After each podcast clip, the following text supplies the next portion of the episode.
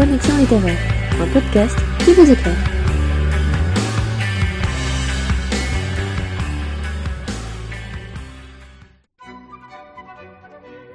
Nous sommes Oriane Cartamont, Théo Pauwels et Milo Moulin de l'Athénée Royal de Saint-Guilain et nous participons aujourd'hui au podcast Connexion littéraire.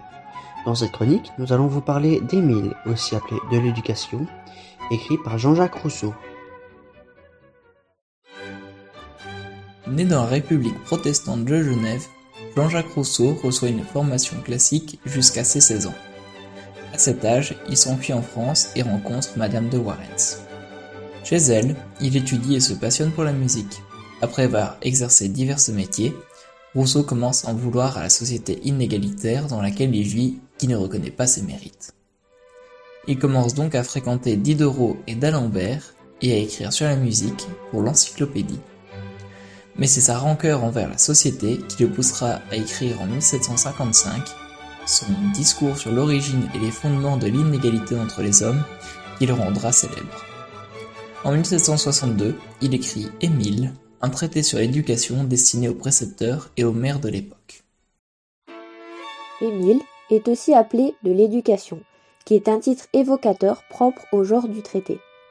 Dans l'extrait abordé aujourd'hui, Rousseau s'adresse à la mère d'Émile qui s'inquiète de l'avenir de son fils. À travers ce texte, Rousseau cherche à démontrer l'importance d'apprendre un métier manuel. Il expose ses inquiétudes sur la situation de la société de son époque dans ce premier extrait. Vous vous fiez à l'ordre actuel de la société sans songer que cet ordre est sujet à des révolutions inévitables, et qu'il vous est impossible de prévoir ni de prévenir celle qui peut regarder vos enfants. Le grand devient petit, le riche devient pauvre, le monarque devient sujet. Les coups du sort sont-ils si rares que vous puissiez compter sans être exempt? Nous approchons de l'état de crise et du siècle des révolutions. Ici, Rousseau pressent des bouleversements sociaux importants, surtout concernant les titres de noblesse. Pour lui, personne n'est à l'abri d'un changement de statut, et s'inquiète de la cécité de la mère d'Émile à ce sujet.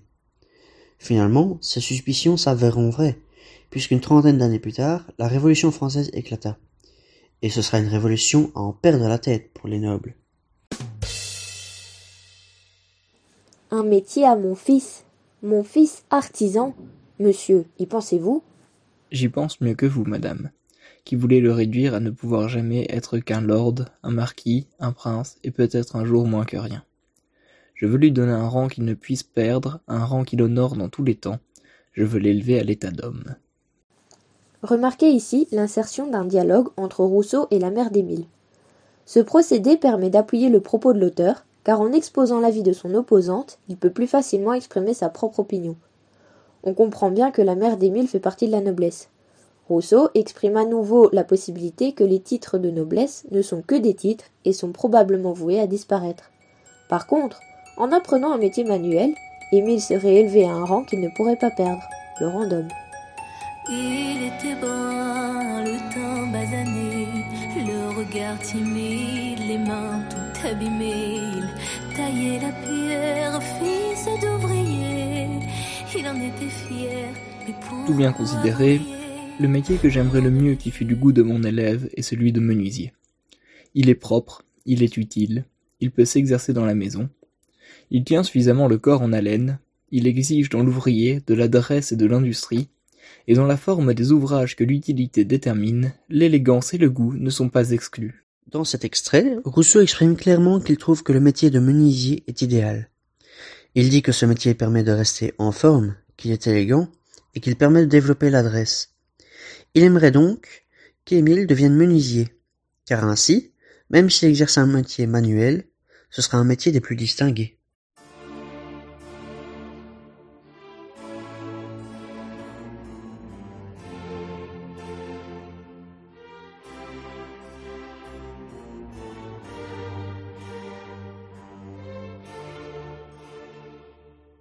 En s'adressant à la mère d'Émile, Rousseau utilise un procédé peu courant dans les traités. Est-ce efficace? Bien sûr. Il rend son texte plus accessible et lui donne une dimension plus personnelle. En s'adressant à une mère aristocrate, il s'adresse indirectement à toute la parentèle de l'aristocratie. Il utilise des arguments simples mais efficaces, compréhensibles pour une majorité des gens. De plus, à travers l'extrait du dialogue, il peut y faire entendre l'opinion adverse et y répondre, ce qui appuie d'autant plus son argumentaire. Dans Émile, Rousseau fait bien comprendre qu'il considère les métiers manuels comme plus importants qu'un titre de noblesse. Pour lui, la société est inégalitaire et apprendre un métier est plus important et a plus d'avenir qu'un simple titre. Il cherche à ce que ces métiers ne soient plus décriés, ces valeurs sont propres lumières qui sont contre toutes ces inégalités et qui valorisent l'apprentissage quel qu'il soit.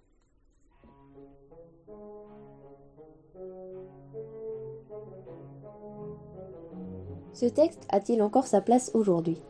Eh bien oui. Les mentalités ont beau avoir évolué, les métiers manuels restent pourtant très dénigrés et presque rejetés par les personnes de classe sociale plus haute. De plus, le système d'éducation pousse toujours les jeunes à développer leur esprit plus que leurs mains. Ainsi, la plupart des gens entament des études intellectuelles à la fin de leurs humanités, délaissant ainsi les métiers manuels pourtant nécessaires au bon fonctionnement de la société.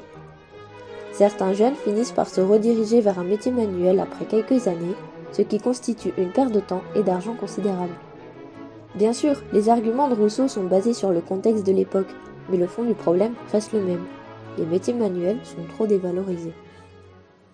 C'est pourquoi les métiers manuels et les formations techniques sont toujours autant dévalorisés en France.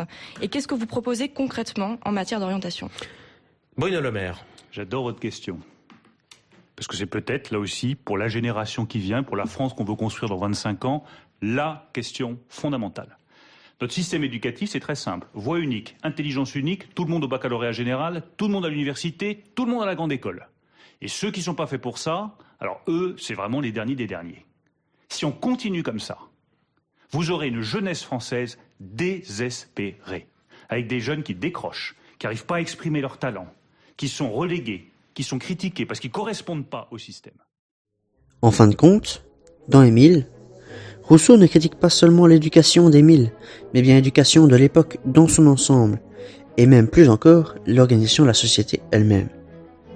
Malheureusement, son ouvrage est largement critiqué, et est finalement interdit, ce qui poussera Rousseau à fuir et à plonger dans une paranoïa qui l'accompagnera jusqu'à sa mort. Malgré tout, ses idées révolutionnaires ont marqué son époque, et ont probablement aidé au changement. Mais le plus impressionnant finalement, c'est que les idées de ce texte de 260 ans sont toujours d'actualité. Scotchant Rousseau, non? Connexion littéraire, un podcast qui vous éclaire.